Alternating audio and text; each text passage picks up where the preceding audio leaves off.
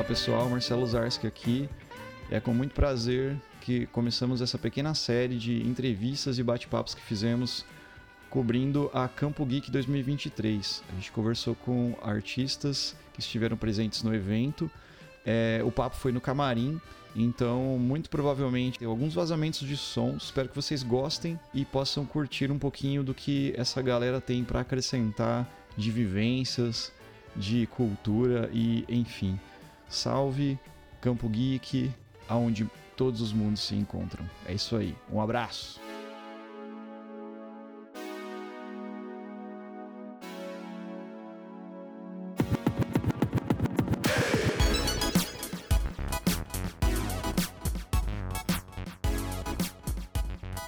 Olá pessoal, estamos aí continuando com as nossas gravações aqui na Campo Geek 2023 e hoje nós trouxemos um autor aqui de terras moroenses né, que a gente vai apresentar para vocês e eu convido aqui o Marcelo para puxar a conversa. Então vai lá, Marcelo.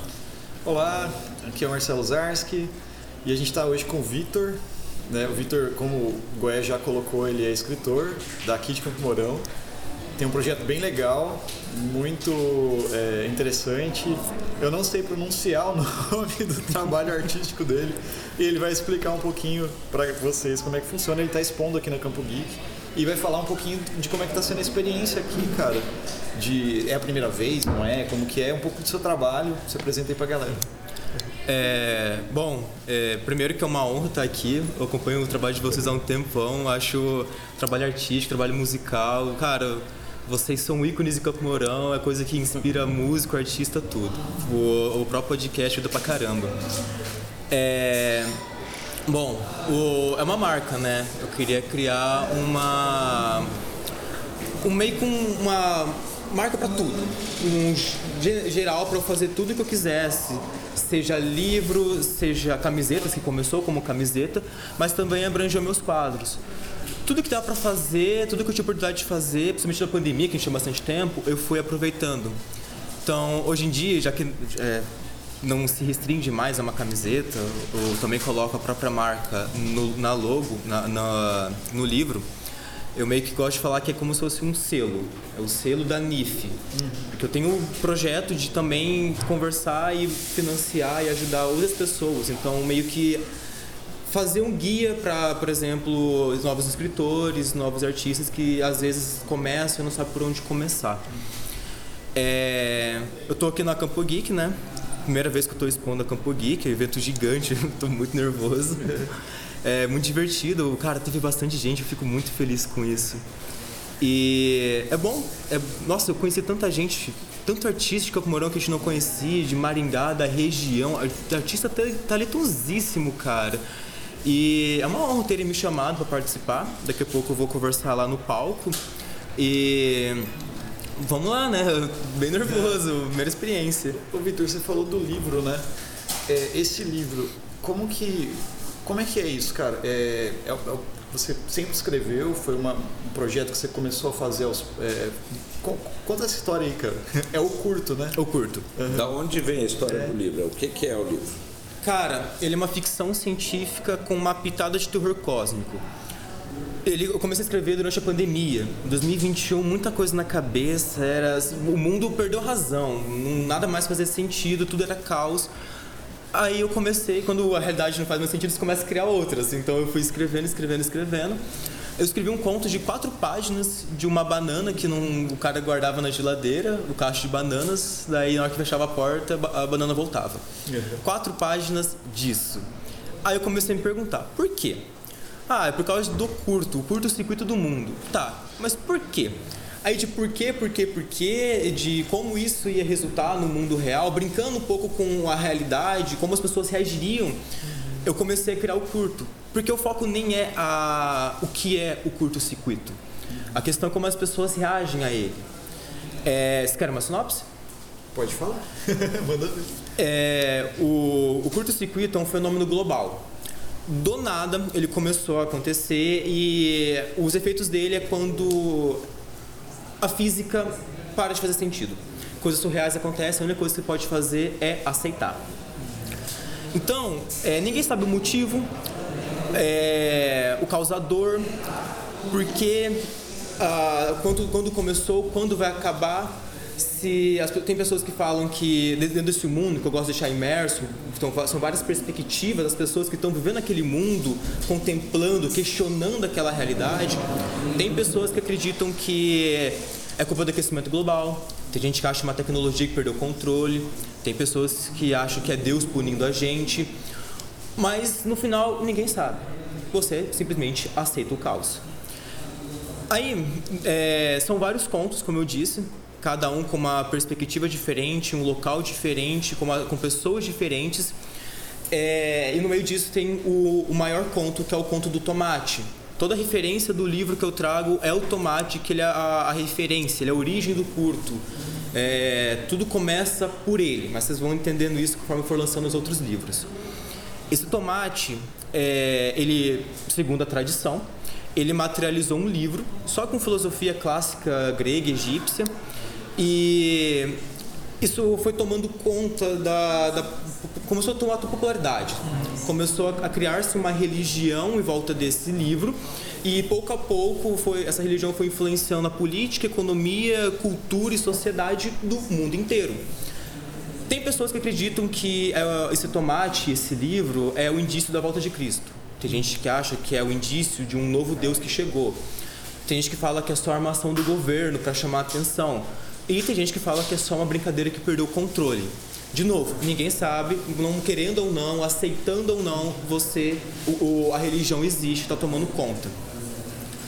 É, então, depois que eu explico tudo o que aconteceu, por culpa do tomate, é, começa a parte do terror cósmico que é quando o protagonista ele vai investigar o que realmente aconteceu dentro da estufa onde o tomate foi encontrado.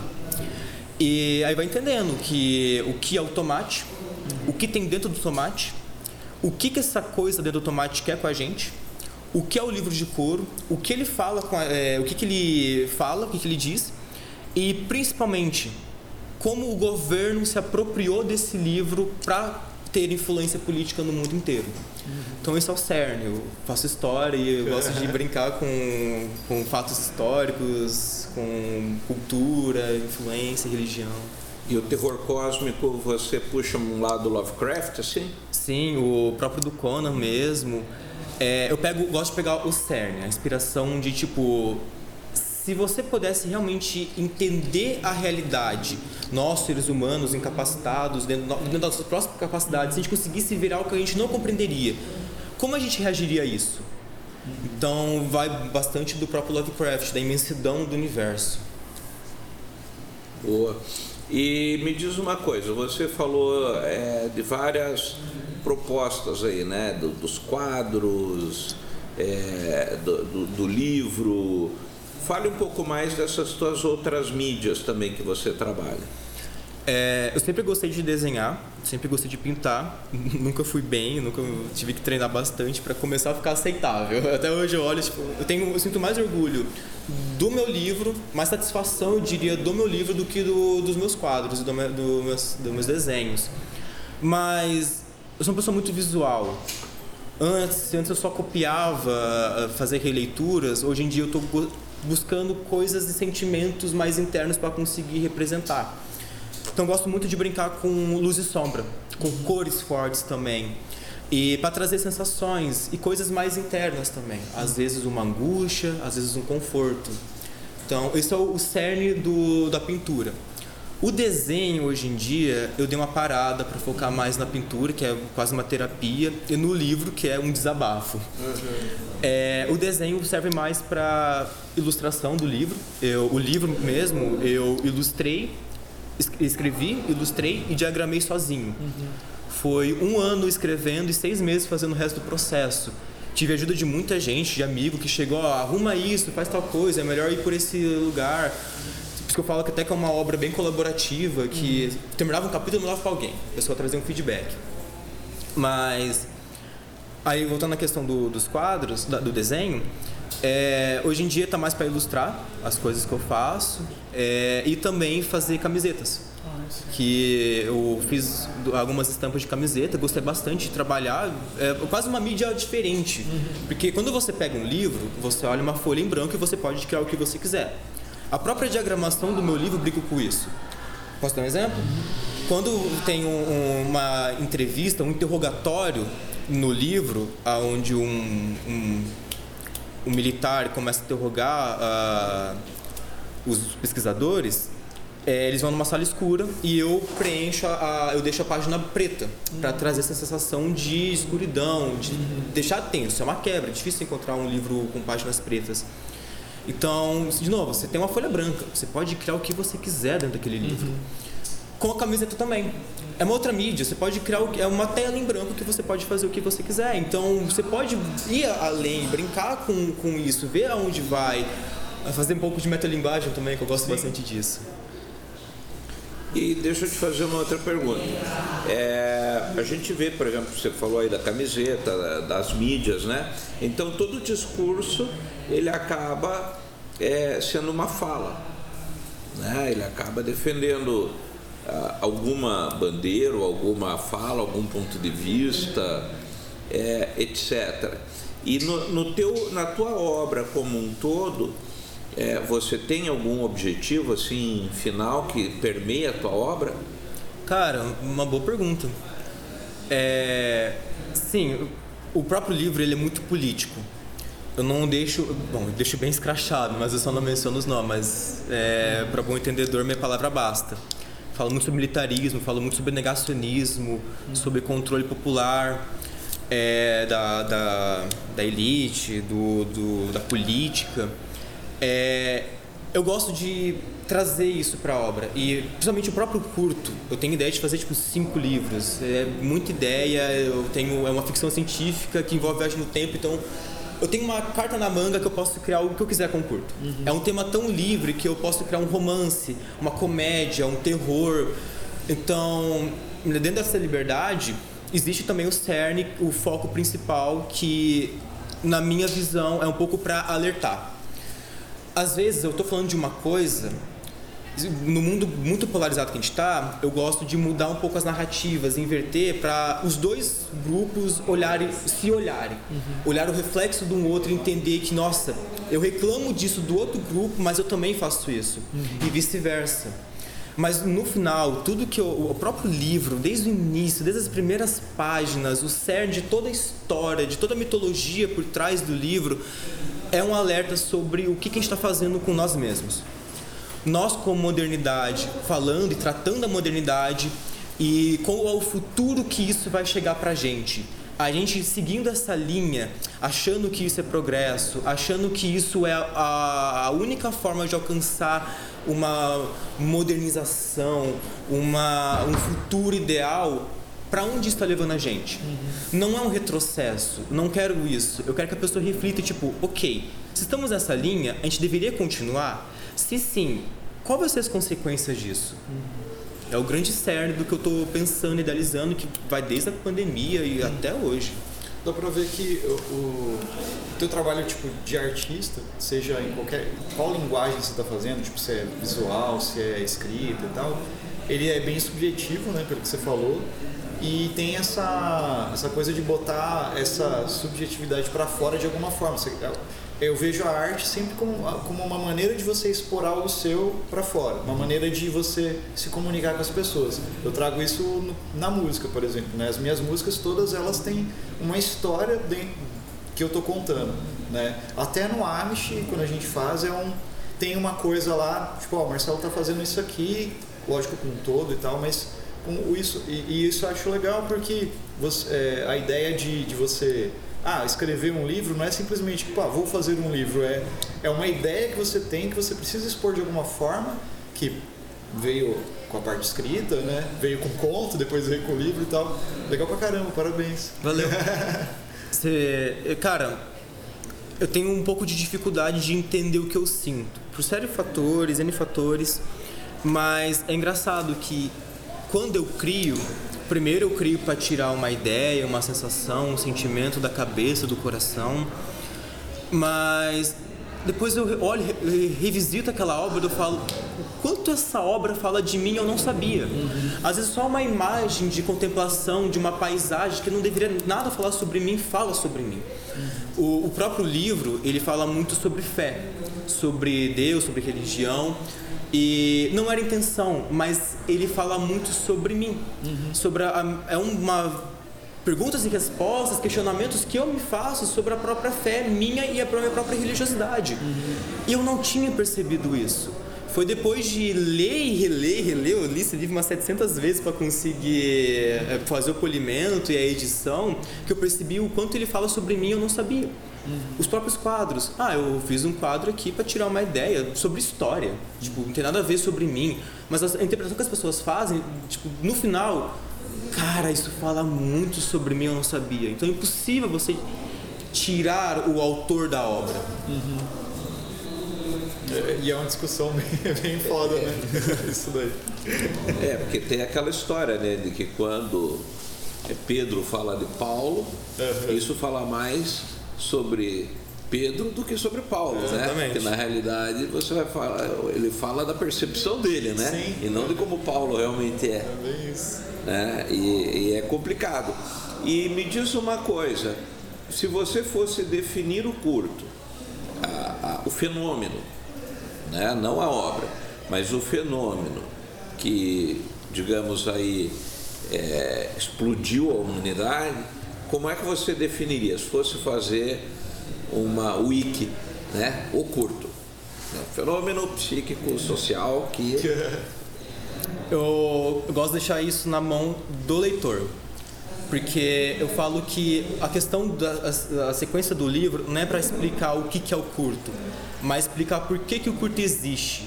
Eu faço faculdade de história, então você sempre vê que história é um acúmulo. Uhum. Às vezes não é linear, às vezes é só caos mas sempre tem essa questão de uma coisa influenciando a outra, que influencia a outra, e no final gera mais caos, entropia pura. É, se fosse eu pegar uma coisa sem dar muito spoiler, sem meio que manchar um pouco a interpretação dos, dos, dos leitores, eu diria que o curto é entropia. É a base de tudo. E se você for ler, você vai entender que tudo realmente no final fala sobre caos, sobre entropia. Como às vezes é lindo esse mundo caótico, mas também não significa que ele seja perfeito. Uhum. A questão é a gente olhar para ele e tirar um, uma coisa boa. Uhum. Sempre tem uma coisa boa para é caos, machuca, é desorganizado, mas você olha em volta, você vê beleza em tudo isso. Uhum. E bom, isso fala muito sobre a minha vivência com a realidade. Você olha para todos os lados, tipo, mano, é isso. É sério que é isso. É, é não tem ordem nenhuma, mas ok. Uhum. Não significa que tendo ordem seria melhor. Sim. Cara, o, é, desse nosso papo aqui, é, o, o, que que o que que a gente não falou para você ou perguntou, porque eu acho que a gente tem que liberar você para você voltar para sua, sua banca. É, o que, que a gente não. para sua mesa, né? O que, que a gente não perguntou, o que você esperaria que a gente falasse, que, que pô, eles não falaram disso e tal, que você quer falar é, agora? O que você, por exemplo, sempre pensa assim, puxa, se eu tivesse a chance de, estar numa isso. entrevista, eu queria falar isso. Uhum. Lógico, passou milhares de coisas na minha cabeça. Mas, sinceramente, eu, eu, vocês conseguiram trazer pontos importantes. A própria questão do curto. Eu, de novo, eu não vou falar o que, que é o curto, mas é o cerne disso. É... Ai, gente, pegou de desprevenido. é... Gostei, gente, da entrevista. Nossa. Foi uma experiência muito legal. Nossa, estou muito feliz de estar aqui, gente. Muito obrigado. E como é que te acha na rede social aí? Tem alguma? É, se for comprar camiseta, quadro, livro, manda mensagem no Instagram, que é onde eu vou ter mais acesso, onde eu vou estar sempre mandando atualizações. É, o arroba NIF, é, underline? Underline N-I-E-T-H. NIF. Legal. É, é isso. Por lá, acessa tudo. Tudo. Mas. Vou começar a organizar um site, tentar deixar mais organizadinho, mas por enquanto, já que é super independente, uhum. ainda está mais um negócio mais pessoal. Uhum. A própria questão do livro é uma relação pessoal. Eu poderia fazer o livro virtual, mas eu queria fazer ele físico para entregar para ver a, a, as pessoas riscando, usando, trocando o livro, que são relações que você não vai poder ter com a mídia física. Legal. Massa demais. Cara, muito obrigado.